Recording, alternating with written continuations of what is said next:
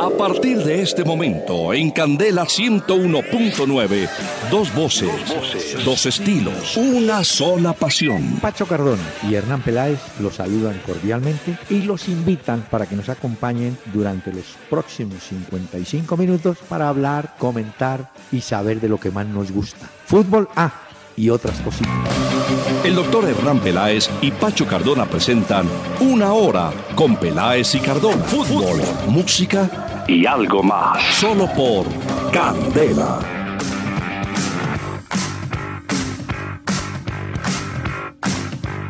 Muy buenas noches a los amables oyentes de Candela Estéreo 101.9 del FM aquí en Bogotá. Los saludamos para hablar del fútbol de ayer, del fútbol de hoy. Ahí esta noche hay un partido.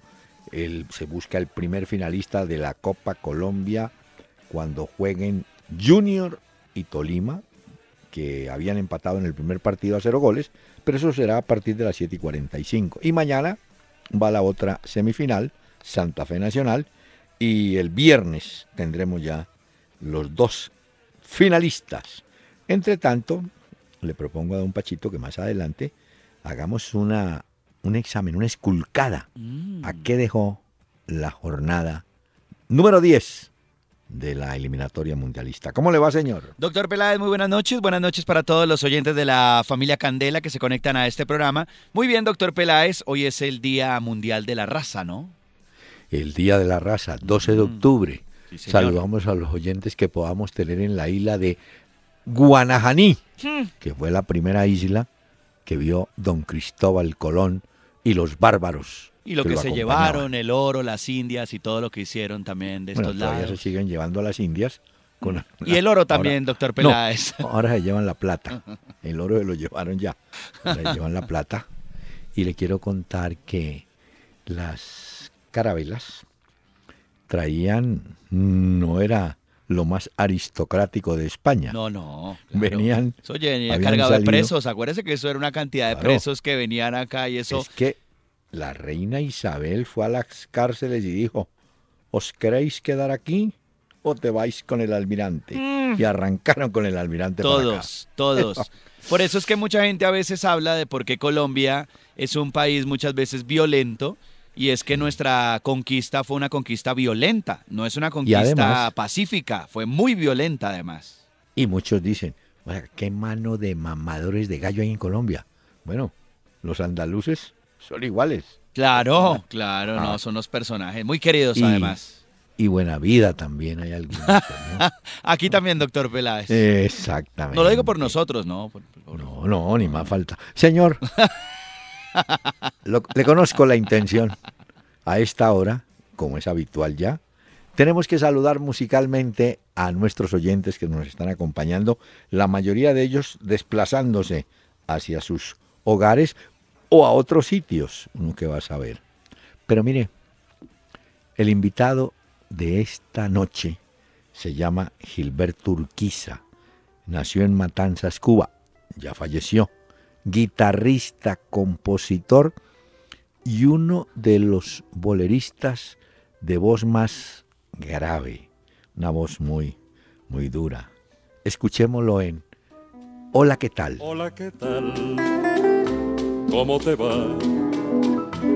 Te ves muy bien. Dime qué fue de aquel amor que te ilusionó. Yo ya lo ves, estoy mejor desde que te fuiste. Recuerda bien que sin razón me abandonaste y al marcharte creíste que me quedaba triste tu amor. Mi corazón vive feliz en su soledad. Ya me curé de tu pasión tonta y fatal. Vuelves a mí por mi perdón y lo siento por ti. Yo solo sé que no te quiero ya. Solo puedo decirte, hola, ¿qué tal? ¿Cómo te va? ¿Cómo le parece, don Gilberto Urquiza? Qué voz, qué voz, doctor Peláez, de la muertoteca, ¿no? Tenía tarro de voz. Y el mensaje es muy cierto. ¿Cuántas mujeres en su vida las vio, las amó, las olvidó? Y cuando se encuentra con ellas en el tiempo, solamente les puede decir, hola, ¿qué tal? ¿Cómo te va? ¿Le pareció? Qué crack, qué crack, doctor Peláez. Oiga, Gilberto Urquiza. Eso lo voy a apuntar también en la libreta, eso acaba de decir acá. Sí, Carlos, usted se la encuentra y diga, me acabo de acordar de una canción de Gilberto Urquiza, de quién? No, él simplemente decía, hola, ¿qué tal? Escuche. Vuelves a mí por mi perdón y lo siento por ti. Yo solo sé que no te quiero ya. Solo puedo decirte Hola, ¿qué tal? ¿Cómo te va? Bueno, yo creo que el mensaje ya está claro. No, por supuesto. Sí, claro. Queda como Solo puedo decirte. Gilberto Urquiza manejaba muy bien la guitarra y hay una anécdota eh, muy, muy linda con él. Urquiza vino alguna vez a trabajar en emisora Nuevo Mundo cuando había el radioteatro y esta historia me la contó don Jorge Antonio Vega, que era el presentador. Curiosamente, con ese tipo de voz grave que tenía, ¿sabe qué hacía antes de cantar? A ver. Entre bambalinas, chupaba hielo, para sorpresa de muchos que le decían, no, pero ¿cómo? Hay que tomar es una bebida caliente, un brandy. No, hielo porque el frío está templando las cuerditas vocales, decía ah, él. tenía ese método bueno. rarísimo. Me, causa mucha curiosidad que usted habla del radioteatro. Sí, señor. ¿Por qué nuestro país se dejó de hacer tanto radioteatro si era tan bueno, doctor Peláez? Porque apareció la televisión y nos arregló. Ah. Una cosa era oír a los Panchos o a Urquiza y otra era verlos en televisión. Pero yo me acuerdo en la sede de Puente Aranda de Caracol Radio, sí. que hace muchos años también cuando usted estaba haciendo La Luciérnaga, había mucho radioteatro dentro del programa. Ah, sí. Me acuerdo. Sí, con mucha gente. Sí, sí, sí, que y no había mesas ni nada, simplemente eran micrófonos con las piañas que llaman y eran los locutores de pie y haciendo cosas teatrales que ya ahora no existe, ahora todo es en mesas, sentados y ya cambió la radio. Y todo el mundo como jugador de malo, malo de fútbol, clavando la cabeza en el computador. jugador bueno es el que levanta la cabeza, pero es Claro. Toda la razón, doctor Peláez. Bueno, señor. Tenemos presentación para nuestra sección con los oyentes. Sí, señor, con el Fondo Nacional del Ahorro. Fondo Nacional del Ahorro. Hacemos realidad tus sueños de vivienda y educación. Hombre, es evidente, Pacho, que todos los correos hoy que llegaron por distintas vías tienen el tema Selección Colombia. Sí, sí, hay muchas inquietudes, muchas preguntas, comentarios. Les agradecemos a los oyentes que siempre interactúan con nosotros, muy amables. Tenemos una comunidad en Twitter, en arroba Peláez y Cardona. Ahí interactuamos con ustedes en tiempo real. Otros se conectan con nosotros a través de Facebook. En Facebook también compartimos eh, historias, notas. También las comentan y nos pueden escribir. Y a través de la web en peláezicardona.com, ahí también pueden enviar sus mensajes y ahí por supuesto consultar los diferentes audios de otros programas que hemos tenido al lado del doctor Hernán Peláez. Muy bien, señor. Vea, Jonathan Amortegui, por vía Facebook, creo que es la primera vez que escribe, me pueden aclarar, dice él, ¿fue un mal juego para Vaca o es que desde el medio campo nunca le llegaron buenos balones? Mire, yo quiero decirle que eh, en parte eh, los goleadores tienen culpa, pero en gran parte dependen de, de que alguien los vea, alguien juegue para ellos. Vaca cometió un error grave que fue quedarse muy muy cerca a la pareja de Godín claro. y de Coates. Entonces ahí estaba prácticamente anulado. Estaba borrado ahí. Pero ahorita le vamos a dar un consejo a Vaca porque a la gente hay que ayudarla. Pero Vaca tampoco se ayuda. Muy, eh, un dato que tengo, mire Pacho, 13 partidos en la selección Colombia, dos goles. Lo de Muriel, peor. Nueve partidos, ningún gol. Es decir, no tenemos gol en los delanteros. Pues gravísimo porque los que hacen los goles son los volantes o los defensas en Colombia. Por eso, pero entonces esto no es para que digan, uy, le están dando duro a Vaca. No, no, no, la realidad. Ese es el dato. Ahora, son las estadísticas. Eh, doctor Peláez, yo le pregunto a usted, si mm. uno como delantero, eh, claro, estamos hablando de Godín y de Coates, que son dos grandes centrales, empezando por Godín, que es uno de los mejores centrales que hay en el mundo. Los que siguen la carrera de él en el Atlético de Madrid sabrán mm. de la calidad que tiene. Si usted está ya metido entre los dos centrales, o creería yo que tiene que tirarse un poco más al medio campo o abrirse por los costados porque es que no hay espacio para entrar por ahí. Póngale cuidado. Y aquí viene el consejo de para Vaca. Y no es que lo diga yo, sino que lo se lo oí una vez a don Alfredo Di Stéfano. Ese señor dijo, cuando yo jugaba en el Real Madrid y como ellos sabían los rivales que yo era un hombre de gol, siempre me mandaban un tipo encima. Era la época entonces hacía marca personal, ¿no? Dice, me mandaban un tipo encima. Entonces, algún técnico le dijo a Di Stéfano, ¿usted estudió matemáticas? Sí. Ah, bueno. Entonces póngale cuidado. El rival juega con 11. Le destinan uno a su marca. Quedan 10 de ellos para jugar. Entonces haga una cosa. Usted váyase y se ubica al lado de otro de los de ellos. Entonces le estamos restando dos jugadores claro. al otro. Usted no juega, pero tampoco juegan los otros dos. Está arrastrando la marca que llaman ahora. Entonces yo creo que, que Vaca tendría que haber tenido más movilidad, abrirse a un costado, que alguno lo va a tener que seguir. O sea, un volante de marca o fuera el mismo Godino. O sea, tiene que rebuscársela porque si se queda estático y de manera tan pasiva, pierde. Por ejemplo, uno de estos delanteros que se mueve muy bien, eh, bueno, Neymar es uno de estos que se mueve muy bien por el campo. No, Suárez. Suárez lo hace de una forma impresionante. Tuvo una y esa fue la que nos clavó a nosotros.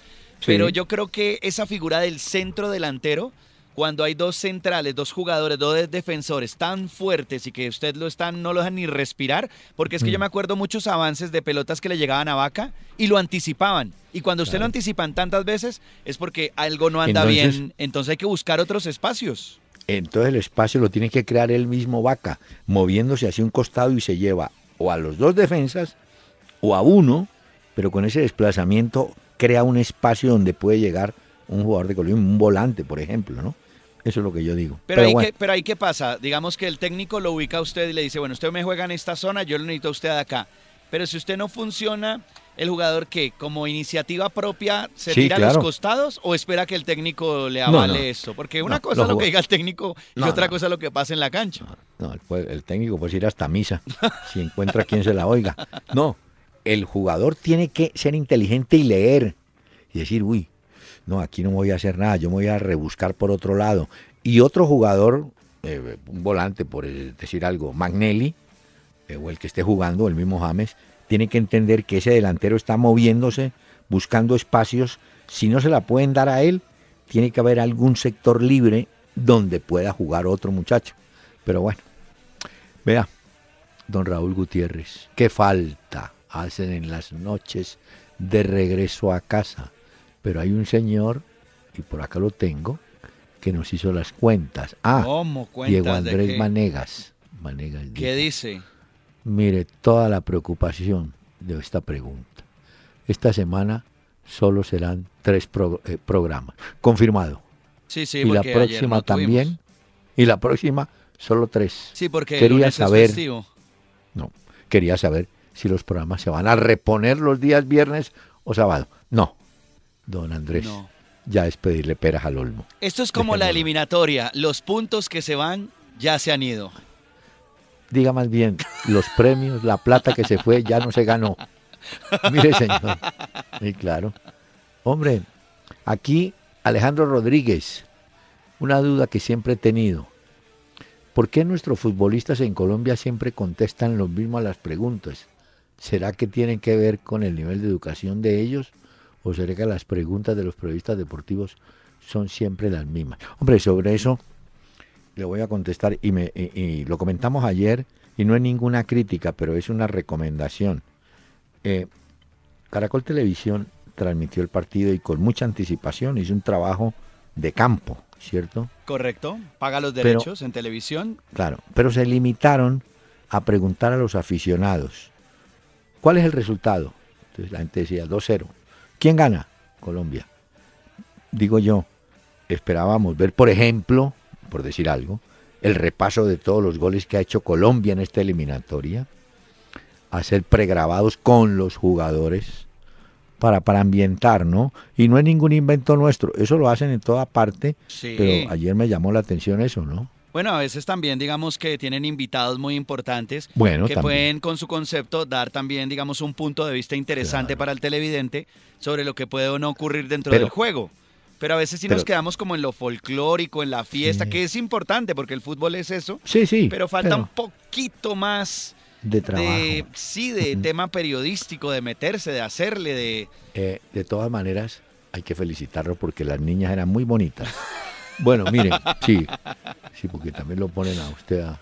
Miren. La vez pasada me escribió un oyente de estos que le pagan por saltar cuando juega la selección Colombia. Yo no sabía eso.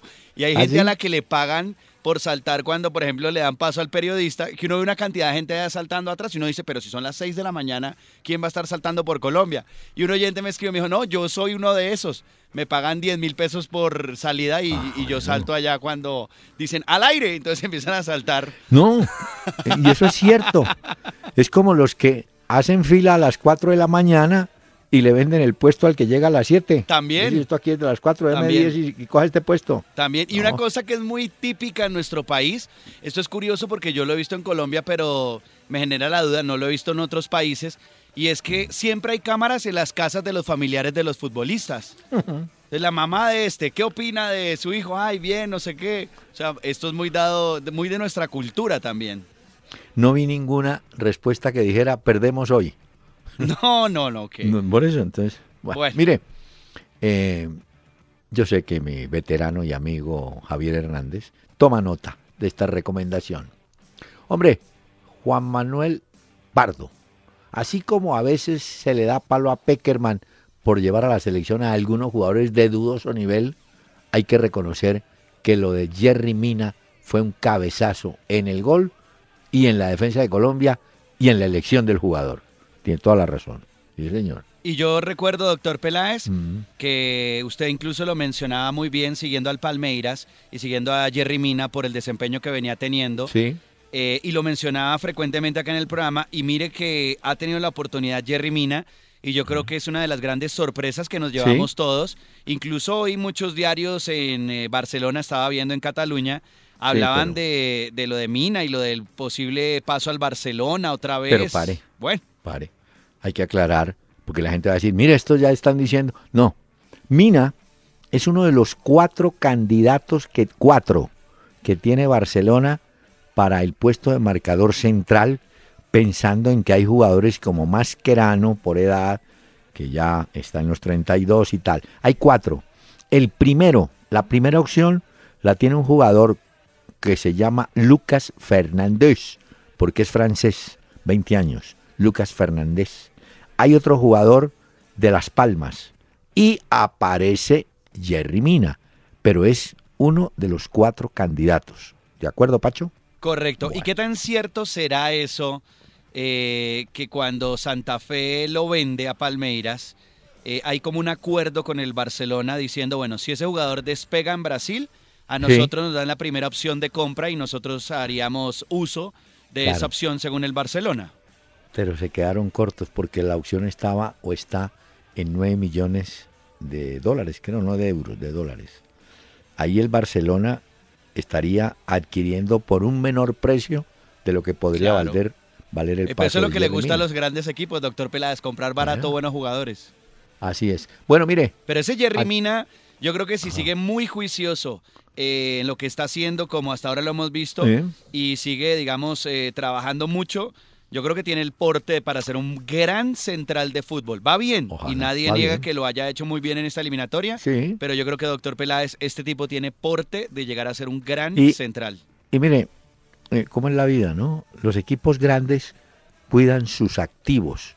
Usted sabe que el, el Palmeiras dispuso avión privado, que es propiedad del dueño del Palmeiras o del presidente, para que estuviera en Barranquilla con unos funcionarios del Palmeiras termina el partido y Jerry Mina vuelo directo de Barranquilla a Sao Paulo porque para regresar por vía comercial, digamos, o tradicional, no llegaba. Y es que quieren que Mina juegue mañana por el Brasilerao. Ah, bueno. Ya, entonces cuando a uno le mandan un vuelo charter para que lo lleve otra vez de regreso a casa, es porque ya uno se está volviendo muy importante dentro de la estructura de un equipo de fútbol. Mm, hay algunos que tienen ese servicio. Mire, Mauricio Cediel. Ah, Pachito, árbitro argentino, equipo uruguayo, qué lindos. Si no, el árbitro Pitana no fue una maravilla que dijéramos. Germán Rivera, árbitro bandido, nos quitó un penalti. Bueno, y Miguel Ángel. Lo de la mano, es que la mano, doctor Peláez, eh. esta la analizábamos ayer en la transmisión que tuvimos en Candela y, y la mano es tremenda. Sí, claro que vendrá siempre la disculpa si le preguntan a él, mano involuntaria. La otra no la vi. Pues en el caso de los uruguayos, ellos sí lo que discutían era si en la jugada del gol de Abel Aguilar no hubo un empujón sobre Edison Cavani. Lo leí hoy mucho en la prensa uruguaya. hubo un, escuche. Un ligero. no, un sutil. Ah, un sutil empujón. Lo mismo que Suárez, porque sí, Mm, este muchacho Murillo me, se resbala, pero lo ayuda a resbalar Suárez. Sutil. Bueno, mire, eh, árbitro, ah, ya le dije. Miguel Ángel Vanegas, dos preguntas. ¿Dónde puedo adquirir el libro Leones Rojos, señor? Yo me imagino que en la tienda roja de Santa Fe. Debe estar ahí. Creo que, no sé si en las principales librerías estará o no, pero pues en la tienda roja de Santa Fe seguro que hay que poder averiguar el oyente y hace una pregunta al mejor jugador de Santa Fecito en la historia. Yo le doy dos. A ver, doctor Peláez. Es muy difícil uno solo. sí, historia si le, toca a usted. de los colombianos, Alfonso Cañón, lejos. Y de los extranjeros, Ricardo Peñotti, tipo que jugaba de todo y jugaba bien. No como algunos que dicen, juego de todo y no juegan de nada. Pero entonces este votenos a los de las nuevas generaciones, uno reciente que haya visto y que le haya gustado también. De los últimos yo creo que Omar Pérez tuvo un buen momento. Sí. Cuando hacía goles de tiro libre. Y campeón con Santa Fe también, ¿no? sí, no, aparte de eso, pero digo, eh, fue un jugador, y todavía lo es. Cuando él entra, eh, el equipo se siente orientado. ¿Ve? Bueno. Ojalá mañana se oriente muy bien porque toca jugar contra Nacional. Aquí Si no que le presten una brújula. Camilo Cuervo dice, lo de Argentina no me alegra, pero me da un fresquito. Lo que sí es preocupante es que en la próxima fecha juegan Brasil-Argentina y luego nosotros contra Argentina. hablando de eso, bueno, vamos a hablar de los equipos. Uy, usted no se imagina en Argentina el periodismo como encendió a la selección y le han dicho de todo a Bausa. A Bausa, para resumirle, le dijeron, usted fue a Barcelona a arrodillarse al rey de oro, que es Messi, y al rey del cartón, que es Mascherano. Y esos dos le dijeron cómo es que tiene que jugar y a quiénes hay que llamar. Hoy dicen, Agüero no tiene presentación en la selección. La Bessi los hace reír, pero no juega. Mascherano, mejor dicho, destrozaron al equipo argentino, sobre todo a sabiendas que en el próximo juego encuentran a Brasil, que viene trepando, subiendo en la tabla y en juego, ¿no? Pero es rarísimo, es muy extraño lo que sucede en Argentina, porque ¿quién va a negar, por ejemplo, que el Kun Agüero es un mal jugador y mire que votó penal? ¿Quién dice que Di María es mal jugador? Pero lo hemos visto y mire que ahí no, no, dan pie con bola. No, y le cuento, la crítica para Agüero era clara. Agüero venía de votar dos penaltis en el mismo partido en el, con el Manchester City y, cómo lo ponen a patear el penalti, dicen ellos. Y la otra, hubo jugadores como Di María que antes del juego se fue a conversar con unos músicos y a hacer un comercial. Entonces dice que eso lo maneja la rosca, que Mascherano es el que más la mueve, claro, con la bendición de Messi. Y curiosamente, la bendición para los argentinos está que regrese Messi en el próximo partido. No, es que le toca regresar contra Brasil y contra Colombia, le toca volver a Messi. Señor. Y a ver nosotros cómo vamos a sacar adelante ese partido. Usted, usted no, me hace hablar mucho. usted también. Mire la hora. Mire ¿Qué hora, la Uy, ¿se nos está haciendo tarde o qué, doctor Peláez? Oigamos este mensaje entonces que está bueno, pendiente. El mensaje. Mi corazón está feliz porque llegó mi casa ya. El FNA y Mi Casa Ya son la suma perfecta para hacer tu sueño de tener vivienda propia una realidad. Con cuotas desde 47 mil pesos mensuales y 500 proyectos a nivel nacional, es hora de que te acerques al Fondo Nacional del Ahorro para hacer realidad tu sueño de tener vivienda propia. Todos por un nuevo país. Vigilado Superintendencia Financiera de Colombia. Aplican condiciones de producto y pago de seguros. ¿Sabe que eh, antes de volver con las elecciones me llama la atención una declaración de Reinaldo Rueda que la acoge hoy? Eh, Fútbol Red dice no puede haber persecuciones en nuestro fútbol, haciendo referencia a decisiones arbitrales que según él han afectado al equipo Atlético Nacional. Y se despachó hoy también contra la Conmebol porque mm. con estos cambios que ellos van a implementar en Libertadores y en Sudamérica, pues Nacional sí se perjudica. Es cierto, pero bueno, eso sí es una pelea brava, porque en, esta, en este tipo de cosas siempre prima prima el calendario de la Conmebol, ¿no? Sobre el calendario de Colombia. A ver qué dicen después de las declaraciones de Rueda a los de la Conmebol, si es que dicen algo. No, creo que no. Pero mire, Gilbert Turquiza, porque viene una pausa. Escuche.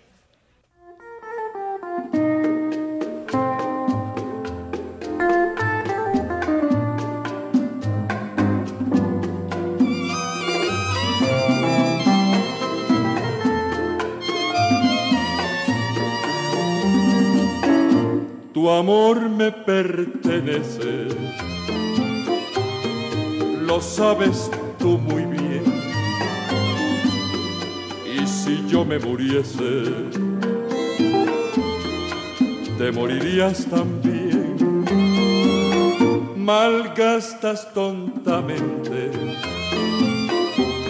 tu tiempo sin razón, diciéndole a la gente soy tu maldición. Navega www.pelaesicardona.com y escucha nuestros programas. Disfruta de contenidos especiales y conviértete en un seguidor Candela.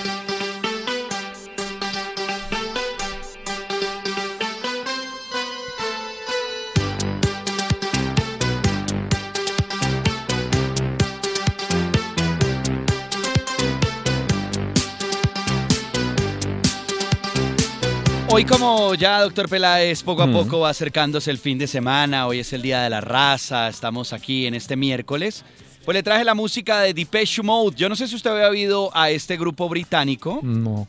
Ellos se formaron en el año 80, lo formó Vince Clark, Andrew Fletcher y Martin Gore.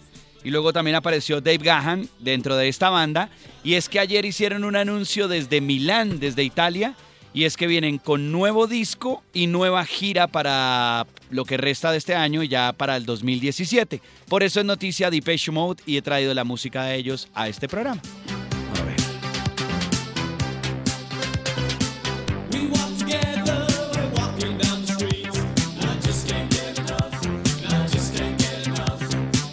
Nunca han venido a Colombia, doctor Peláez, pero yo creo que guardamos la esperanza de que nos mm. visiten y el día que venga le estaré avisando para que se prepare.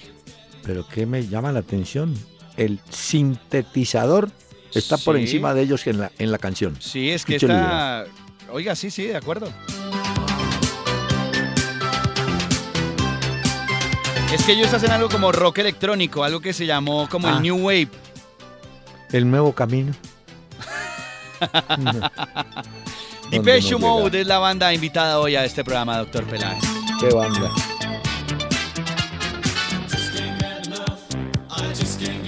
¿Le gustó, doctor Peláez, o cómo la siente?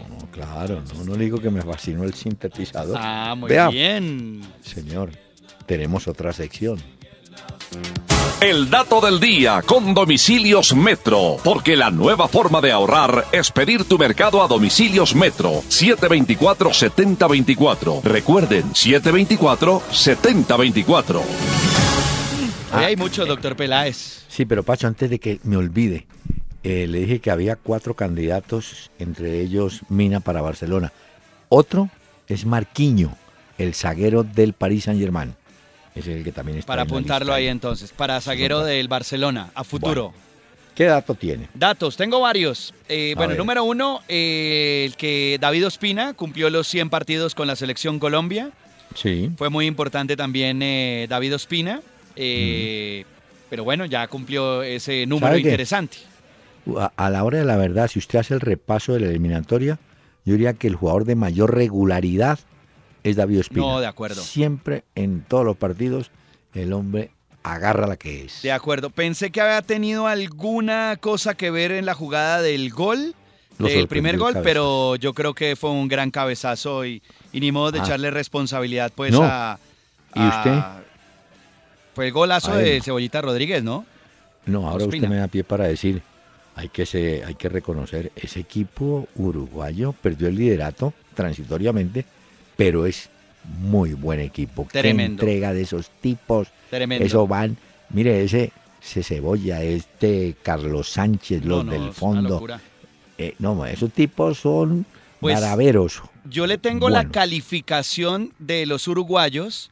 Si quiere le hablo mejor? de los más destacados, según la prensa uruguaya. Godín Ah, dicen que es el zaguero, pues Sí. eh, el faraón, como le llaman ellos a Godín, que fue impresionante, que eso ni el calor, ni la lluvia, No, ni la presión de la gente, que Godín es, mejor dicho, impresionante y la seguridad que le da ese equipo no tiene precio. Y además, lo hemos visto en el Atlético de Madrid. O sea, es un jugador que no le importa dónde va a jugar ni con quién, sino que juega siempre con una entrega absoluta. Exacto. Le dieron muy buena calificación también al Cacha Ríos. Eh, terminó siendo de los que más rindió. Exactamente, Arevalo Ríos. Sí. Dicen que soportó el calor, la humedad Sí. y el fútbol de Colombia. Corrió, marcó, jugó, que fue figura clave en el mediocampo Bueno. de los uruguayos. ¿Y a qué jugador colombiano destacaron ellos? Ellos destacaron eh, a Abel Aguilar Abel y a Jerry Mina, por supuesto, por el gol. Es que lo de Bueno. Jerry Mina es una gran jugada porque hay que verla completica.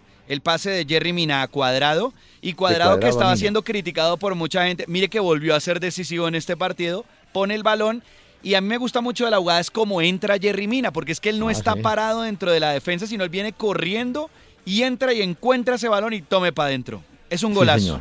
y al otro que Bueno. calificaron bien fue a, a- bueno, a Suárez lo calificaron muy bien, pero a Arevalo Ríos también, como le contaba Bueno. hace un momento, ¿no? Muy bien. Eso del partido de Barranquilla. Dentro de un mes, menos de un mes, porque es ayer, el 10 de noviembre. Si ya tengo horarios y todo, doctor a Peláez. Bueno, pero antes de los horarios. Y un último dato, un último dato. Mm. Eh, Abel Aguilar, que se vuelve en el jugador de la buena suerte porque lleva 16 partidos invicto con la selección Colombia. Qué bueno. Mire, y hay otro detalle, hombre. Eh, Brasil, esto es un buen dato. Desde que llegó Tite, el equipo brasileño empezó a ganar, a subir, a mejorar el juego de conjunto y, y con una advertencia. Tite remodeló a la selección. Acuérdese que en los días de Dunga estaba todavía David Luis y, y estaba el, el otro zaguero, el del, el del París. Y entró y cambió todo. Bueno, el hombre llegó y, y organizó y puso a jugar a Brasil. Escuche bien la palabra, la puso a jugar, que es lo que los brasileños agradecen, que sus equipos o su selección juegue de espectáculo y haga goles y todo eso lo está consiguiendo Tite. Le ha ido muy bien, le ha ido muy bien. Eh, los goles ahí fueron de Gabriel Jesús y de William también. Eh, a Sí. nosotros también nos ganaron de forma pues contundente. Muy temprano Sí. nos empezaron ganando. Y es cierto lo que dice usted. Ahora la preocupación de los argentinos es ver cómo van a hacer para enfrentar a Brasil si es, que, En Brasil. si es que Brasil viene en alza. Es cierto. Entonces hay una Y gran mire- preocupación de ver qué es lo que va a suceder. Vi el partido, qué bueno. Perú-Chile. A Tiago Oiga, Silva no. también lo bajó del bus, ¿es la que usted decía? Ah, ese- el otro a Tiago Silva, sí. Pero mire, vi el partido de Perú-Chile, qué bueno. Mire, Perú perdía 1 a 0 y en el segundo tiempo, antes del gol del empate, que fue un golazo de Edison Flores, ese hizo la de Mina, entró por el centro también y cuando se dio cuenta, tome, abajo. Pero antes de ese gol, se perdieron dos en la boca del arco. Estaba el Perú, empata. Hombre, después al final, Arturo Vidal, que había recibido un golpe y yo dije, este no va a jugar más, no. Ese es otro de los jugadores Otro de los que al igual, destacados. a- al igual que Godín, esos tipos tienen un espíritu y un No, amor propio. Ese siguió problema. jugando y hizo los dos goles. Sí, pero lo curioso de hoy es que pese a haber ganado eh, Chile, eh, Sí. Pizzi dijo que tenían el puesto a disposición por si lo querían sacar de la selección chilena. Sí. Pero dos exjugadores veteranos de peso, Elías Figueroa y Alberto Quintano, que fueron zagueros grandes. Eh, Figueroa fue zaguero de Peñarol y del Internacional de Porto Alegre, ganó todo. Y el otro muchacho, Alberto Quintano, de la U de Chile, que jugó también en Cruz Azul de México, los dos salieron a respaldar al técnico. Dijeron, no señor, el equipo va a mejorar y hay que dejar al técnico. De manera que no creo que se mueva. Ah, bueno, pero eso fue lo que dijo hoy, entonces vamos a ver qué pasa. Y el otro fue eh, Bolivia-Ecuador, que no lo habíamos mencionado, que fue el primer partido. Es que el día que usted sea técnico y le toque un jugador como Vidal, le doy un consejo. Usted lo llama aparte le dice, hermano, no me enrede. ¿Qué quiere hacer? ¿Qué quiere? No, que yo me quiero ir temprano. No importa. ¿Qué más quiere hacer? No, que mire, usted le tiene que dar libertades porque ese tipo en el partido, bravero. Ese tipo pelea, mete, choca y hace gol. No, ese es un gran futbolista. Ese es desordenadito por fuera, pero en el juego es gran Señor. futbolista. No, si lo quiere ordenadito, hay, todavía hay conventos para que lo mande. Bueno, le cuento, a ver, otro parte. Perú bien, eh, claro que Gareca, Gareca muy sinceramente dijo hoy, "Hmm, estamos lejos del Mundial. No, ¿eh? no, ya están lejos. Es que los- No, no. Bueno, y lo de Paraguay, uy, Sí, lo de Paraguay. no, qué equipo. Y además que el Ya gol había- fue muy rápido, el gol de Erlis González fue muy rápido y desde ahí no se pudo recuperar a Argentina. Pero es que ese equipo paraguayo, recuerden, y son todos debemos recordarlo, el segundo tiempo de los paraguayos contra nosotros fue bravísimo. Sí, sí, sí.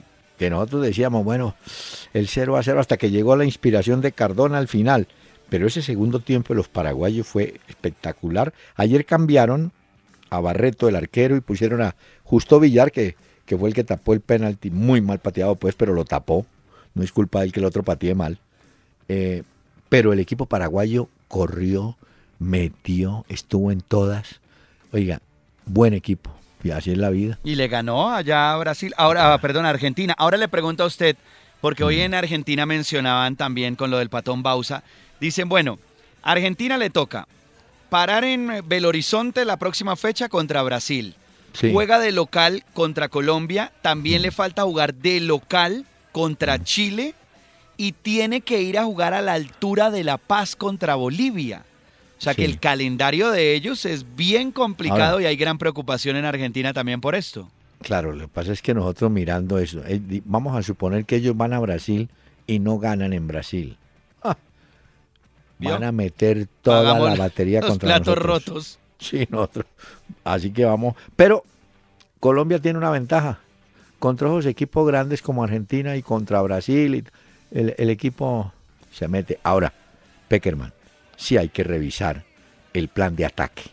Porque está bien, yo entiendo a los jugadores goleadores que tienen rachas y todo, pero es que los números no los están ayudando para nada. Claro que estará James Rodríguez ya de regreso. Ah, porque Cuadrado se pierde el próximo partido, ¿no? Se lo pierde, veremos a ver también si hay evolución en Falcao, aunque ya está entrenando, eh, pero veremos exactamente si tiene fútbol de aquí a allá y si hace goles y es convocado. Pero sí tenemos esas dudas en el medio campo. Solo tenemos duda en el medio campo y en la delantera. Menos mal que no tenemos problemas. No, pero mire, aquí también hay un detalle que vale la pena ir averiguando. Cuadrado no puede jugar, está suspendido para la próxima jornada. Eh, hay que traerlo seguramente para el segundo partido en Argentina precisamente. Correcto. Correcto. Sí, porque. ¿Quiere que revisemos la tabla de posiciones, doctor Peláez? Sí, pero espere un momentico. Venezuela perdido. Hombre, qué golazo ese primero de ese Pablo Escobar, el boliviano. Se la metió arriba, yo. Ganaban 2-0.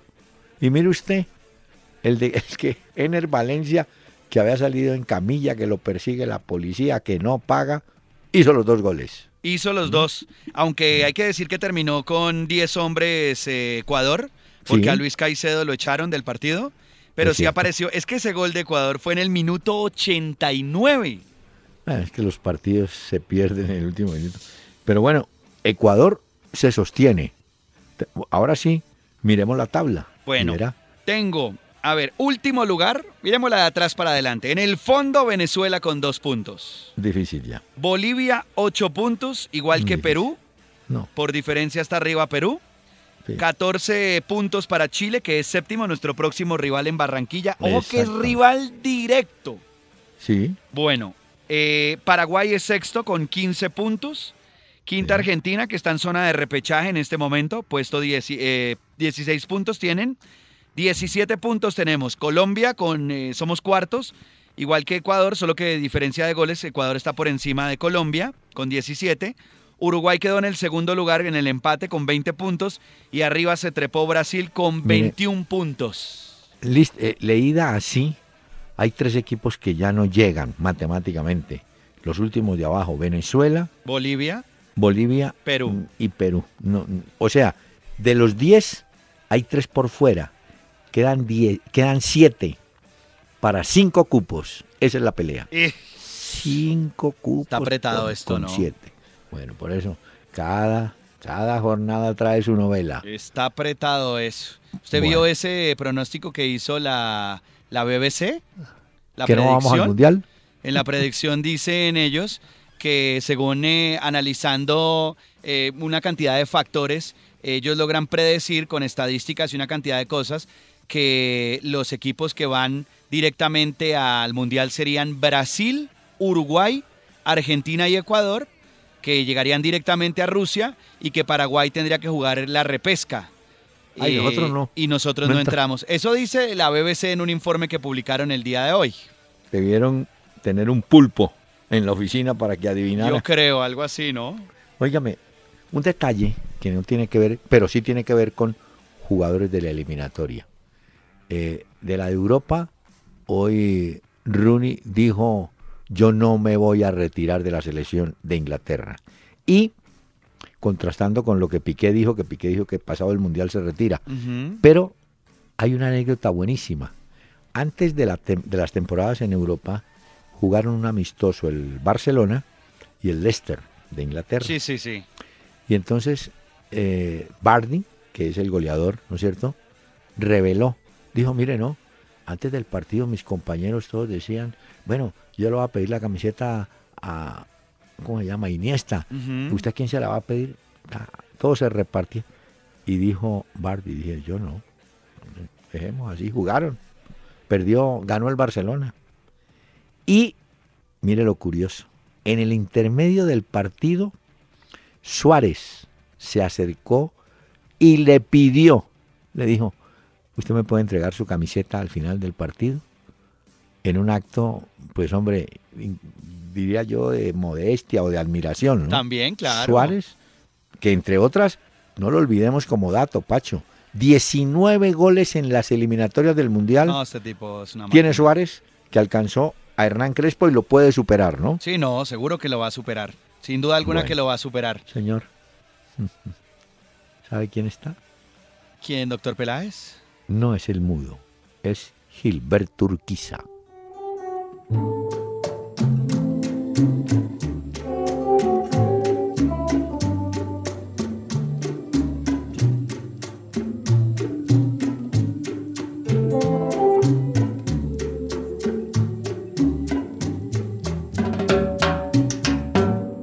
mentira que te alejas. No es cierto que te vas. Si dices que me dejas, es que me quieres más. Lo dices por despecho, lo dices con rencor, sabiendo que en mi pecho no existe ya tu amor. Si te gustan las historias, las anécdotas, la música y el fútbol, Cuando venga por Barcelona, lo voy a llevar, doctor Peláez, lo voy a invitar a un concierto de Coriola, una de las bandas más Bueno. importantes en este momento aquí en Cataluña. No se vaya a ofender, pero cuando oí los primeros compases y la primera intervención vocal, me acordé del Café Tacuba.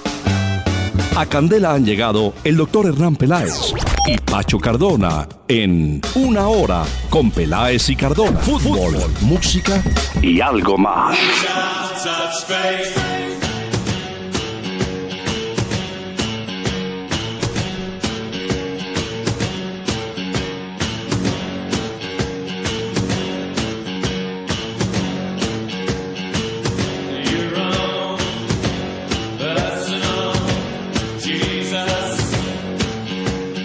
Esta canción se llama Personal Jesus, doctor Peláez. La hace Depeche Mode, la misma banda que usted estaba hace un rato diciendo. Sí.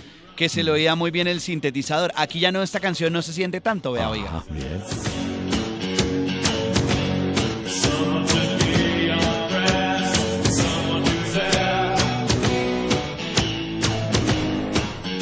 Están de regreso, están de regreso. Se viene nuevo disco de Depeche Mode y vendrá una gira en el 2017 por el mundo. Así que estaremos muy atentos porque ha sido noticia esta semana esta banda importantísima, doctor Peláez. Mire, para los fanáticos de las monitas que llamamos, hoy nos llegó Los caramelos. el, el Panini Ah, un FIFA. álbum de Panini, sí. 365. Eh, hay inclusive en este trabajo dos equipos colombianos, eh, Millonarios y Atlético Nacional. Eh, escogieron Nacional y Peñarol, bueno, Atlético de Madrid, en fin, con todas las monitas que llamaban. Antes eran con caramelo, Sí. ahora ya no son caramelo. Y tienen que estar pendientes FIFA. los oyentes porque gracias a la gente del álbum vamos a estar entregando algunos a través de nuestras redes Qué sociales. bueno, muy bien. Ahí Y- en arroba Peláez y Cardona en Twitter y en Facebook también eh, Peláez y Cardona para que estén atentos. Sí, cambiaron el formato, es más una revista más grandecita y la pueden encontrar en todos los almacenes de cadena. El álbum Panini FIFA 365. Señor, Le tengo próxima fecha, doctor Peláez, de la a ver, eliminatoria. ¿cuál es? Sí, señor. Bueno, esto será 10 de noviembre. Ya están confirmados los horarios para los partidos de Colombia. A ver, Arranca el primer partido de la jornada, va a ser Colombia-Chile en Barranquilla. La pelota se moverá a las 3 y 30 de la tarde y a las 3 empezará la transmisión a través de Candela con el relato de William Vinasco y los comentarios del doctor Hernán Peláez. muy bien. Es el primero. El Sí. segundo a las 6 de la tarde será el juego entre Uruguay y Ecuador. Ese va a estar buenísimo. Sí, Juegan en Montevideo. ya. Luego, 6 y 30, Paraguay contra Perú. Bueno, Ahí puede seguir sumando Paraguay. Difícil. Sí. A las 7 de la noche, Venezuela va a recibir a Bolivia. Bueno. Este pues, bueno, partido de los de abajo. a las 7 y 45, como para alquilar balcón, como para estar pendientes, Brasil-Argentina en Uy, Belo Horizonte. Qué bueno. Qué Me lindo va a gusta ser porque eso. alcanzamos a llegar. Qué lindo porque sería que empataran, ¿no? Bueno. Ay, Y señor. El 15 de noviembre, el juego de Colombia, que será en Argentina, en eh, San Juan, en Argentina, va a ser a las 6 y 30 de la tarde, hora de Colombia. Muy bien. Mire, tengo una sorpresa musical. A ver. Y no es la de Gilberto Urquiza. ¿no? A muchos les va a dar nostalgia. Hemos invitado a Doris Day. mother, what will I be? Will I be pretty? Will I be rich? Here's what she said to me. Que sera, sera. Whatever will be, will be. The future's not ours to see. Que sera, sera. What will be, will be. Esta esta monita llenó, trajo muchas películas, pero este tema, ¿qué será, será? Pues lo hizo en su momento un éxito. Ella ya falleció en el 2004, pero dejó este simpático tema, ¿qué será, será? Doris Day. Suena bien. Ah, Que será, será.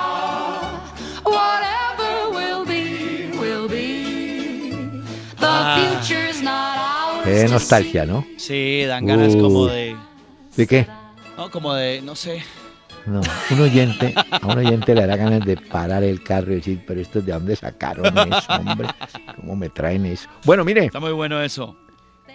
Will, mire, tenemos para el sábado en el Campeonato Colombiano, perdón, para el viernes, pasado mañana, Fortaleza Medellín, aquí en Bogotá a las 8. El sábado tenemos cuatro partidos, Boyacá Cortuluá, Millonario Envigado, este está bueno, en techo a las 5 de la tarde. Bucaramanga Junior y Nacional Huila en el Atanasio. Y el domingo, otros cuatro, Jaguares eh, Pasto, Río Negro Santa Fe, Tolima Patriotas y Alianza Deportivo Cali.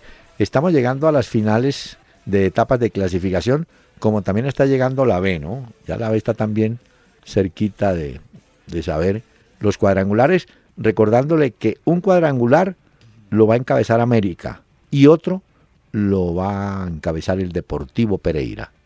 Así Y también, doctor. Peláez, eh, le recuerdo que mañana habrá Copa Colombia entre Independiente. Santa Fe y Atlético Nacional. No estarán Farid Díaz y Magnelli Torres porque Reinaldo Rueda les ha dado descanso, pero va a ser importante. Ha convocado 19 hombres en la Atlético Nacional y ese partido mañana irá a las 7 y 45 de la noche. Bueno, y es que la B, la, la B juega la última fecha del torneo, ¿no? Está bueno. Ahí está todavía por definirse el séptimo lugar. El sábado veremos, bueno, me estoy adelantando un poquito, pero el sábado veremos ya el regreso de Messi porque ya ha hecho ejercicio con sus compañeros, ya se han reencontrado en Barcelona, se enfrentan al Deportivo La Coruña y veremos a ver si hay evolución en James porque él vi- viajará al Real Madrid a jugar contra el Betis en la El- Liga Española. Un poco desbaratado el Real, ¿no?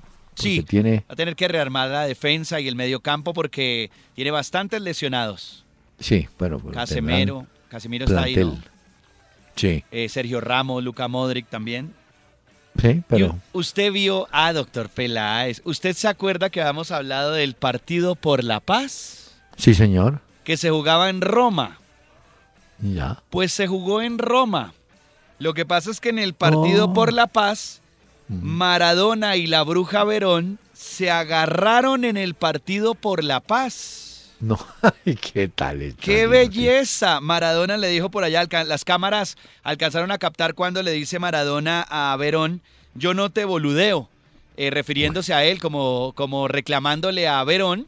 Pero qué joya, en el partido por la paz que organizó el Papa, Maradona, que fue uno de sus invitados, peleándose con la bruja Verón. No, esto sí. No, no. para invitarlo a la casa de uno. Viejas rencillas. No, no, no, Partido no, de la Paz. Hombre, otro partido que estuvo así medio perdido, claro, tapado por la eliminatoria, fue el de México-Panamá. Ganó México. Amistoso. Sí, amistoso, 1 a 0. Recordando que ambas elecciones están clasificadas para el hexagonal. Y esta semana en México se celebran, oiga bien, 100 años del América mexicano. Ah, y hoy no hemos, y hoy no hemos saludado al Deportivo Pasto. Fue fundado un 12 de octubre del año 49. Yo no sabía que el Deportivo Pasto era un equipo tan viejo. No estoy muy seguro porque el Pasto tuvo un representante con nombre, el equipo Javeriano de Mm. Pasto, en la década del 60, el Javeriano de Pasto.